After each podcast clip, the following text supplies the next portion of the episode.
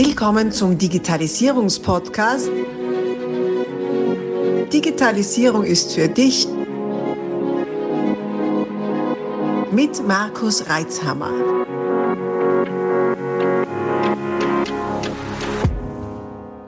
Herzlich willkommen zu einer neuen Solo-Folge meines Podcasts. Digitalisierung ist für dich.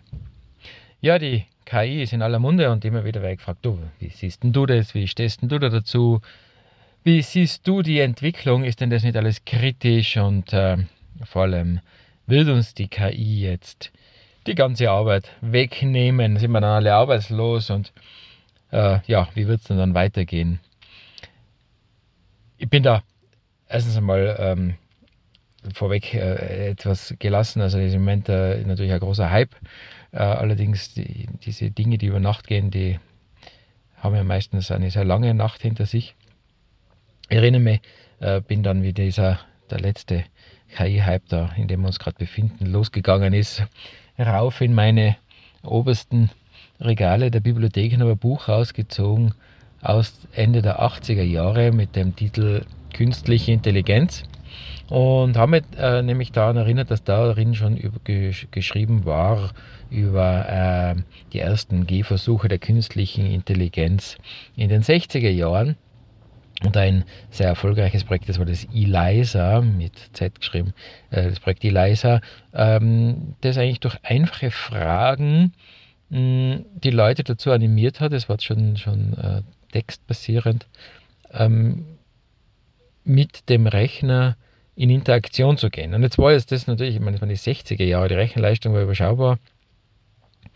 Äh, das war alles nur sehr, sehr einfach gehalten und trotzdem waren die Leute schon schwer beeindruckt. Und ich rede mal eine Episode, wo dann eine der ersten Testpersonen den äh, Erschaffer dieses Systems gebeten hat, den Raum zu verlassen, weil äh, sie doch bitte mit dem System äh, gerne alleine sprechen wollen würde. Also schon damals war es möglich, äh, dem Menschen ähm, vorzugaukeln, dass eine Maschine sie versteht und mit ihnen in Interaktion gehen kann. Und jetzt ist das schon ein paar Jahre her. Da ist die KI und die künstliche Intelligenz so vor sich hingedümpelt, war schon öfter mal totgesagt, das wird nie was, das klappt nicht. Und jetzt, und jetzt, äh, vor allem auch durch OpenAI und ChatGPT, sind wir in einem riesen Hype und jetzt über Nacht ist alles anders. Warum empfinden wir das so? Weil äh, OpenAI ist schon was gelungen, was vielen nicht gelungen ist oder die sich auch nicht getraut haben. Und zwar damit wirklich ein, in, in, in die Öffentlichkeit zu gehen, das öffentlich verfügbar zu machen. Du machst dann Webbrowser auf, meldest die maximal an und dann geht es schon los. Erinnern wir uns zurück an äh, das äh, YouTube-Video von Google, in dem ein Google-Assistent äh, einen Friseurtermin vereinbart in gesprochener Sprache und das Gegenüber weiß nicht, nur bemerkt nicht, dass das ein, ein, ein Computer ist, mit dem da gerade der Termin ausgemacht wird.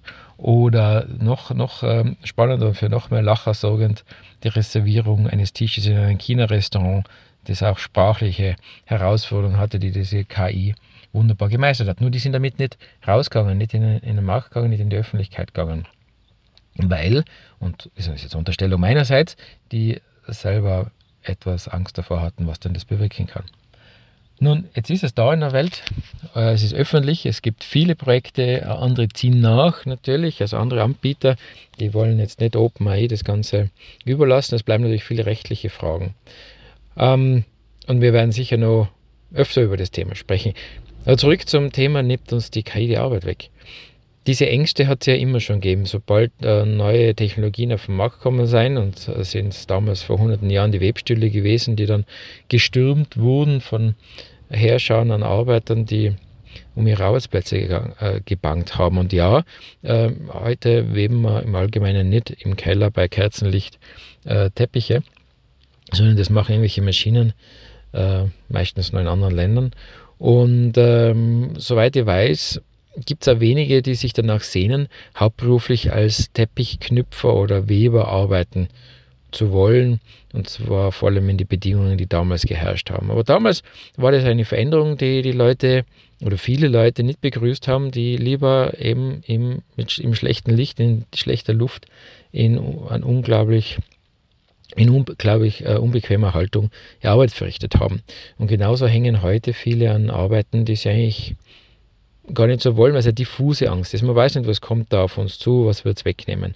Dass sich die Arbeit verändern wird, das ist ganz klar. Also da, ich glaube, da sind wir uns einig, äh, das, das war schon immer so und wird immer so sein. Die Frage ist, ähm, wie gehen wir damit um? Wenn wir uns dagegen sträuben und wehren, dann wird es natürlich eine schwere Geschichte werden. Es wird sich halt nicht ändern, es wird trotzdem so sein. Oder wir überlegen uns, wie können wir denn die neuen Technologien so einsetzen, dass es zu unserem Vorteil gereicht. Auch, und das dürfen wir nicht vergessen, auch was dürfen wir an unserer Arbeit denn verändern, an unserer Arbeitsweise, an unserer Einstellung, an unseren Fähigkeiten ändern, sodass wir dann trotzdem noch genug zu tun haben werden. Wenn man das dann noch ein Ganze in den Kontext der Arbeitskräfte und Fachkräftemangel setzt, äh, laut Wirtschaftskammer in Österreich allein schon 230.000 Stellen unbesetzt. Unglaublich, in Österreich, wir sind 9 Millionen Menschen in Summe. Ähm, das wird sich nur steigern durch, durch, die, durch die Pensionierung der Babyboomer und so weiter und so fort. Und gleichzeitig haben wir Angst, äh, uns wird die Arbeit weggenommen. Dann nur der Trend mit, äh, wir wollen nicht mehr so viel arbeiten. Also irgendwo äh, geht da eine Schere auseinander und wahrscheinlich auch ähm, individuelle, oder eigentlich sehr sicher, individuelle Bedürfnisse, Wahrnehmungen. Und äh, ich behaupte mal, nicht jeder will zwingend weniger arbeiten. Es gibt ja genug Leute, die sogar mehr machen wollen, wenn denn äh, die Arbeit sie wirklich erfüllt. Und ich glaube, darin liegt ja der Schlüssel, zu überlegen, wie kann ich denn eine erfüllende Tätigkeit, eine erfüllende Aufgabe für mich finden, die trotz KI oder genau weil die KI mich unterstützt, ähm, dazu beiträgt, dass ich ein gutes Leben habe, dass ich ein Arbeitsleben auch habe, das auch ein Leben ist und nicht, äh, wo ich, wo ich sage, okay, jetzt ich bei der, bei, der, bei der Arbeit raus und jetzt fängt das Leben an eigenes Thema, da könnte man noch lange drüber sprechen, hat allerdings mit Digitalisierung weniger zu tun. Ähm, also kurz zusammengefasst, ich glaube, ja, die KI nimmt uns Arbeit weg. Ähm, die sind, sind, von, sind im Vorteil, denen es gelingt, die Arbeit so zu gestalten, dass äh, die KI ihnen die Arbeit abnimmt, die entweder eh schon lästig war oder äh, dadurch Freiräume werden für Arbeit, die sie gerne machen, die sie gut machen, in Arbeit, in der sie ihre Fähigkeiten optimal ausspielen können.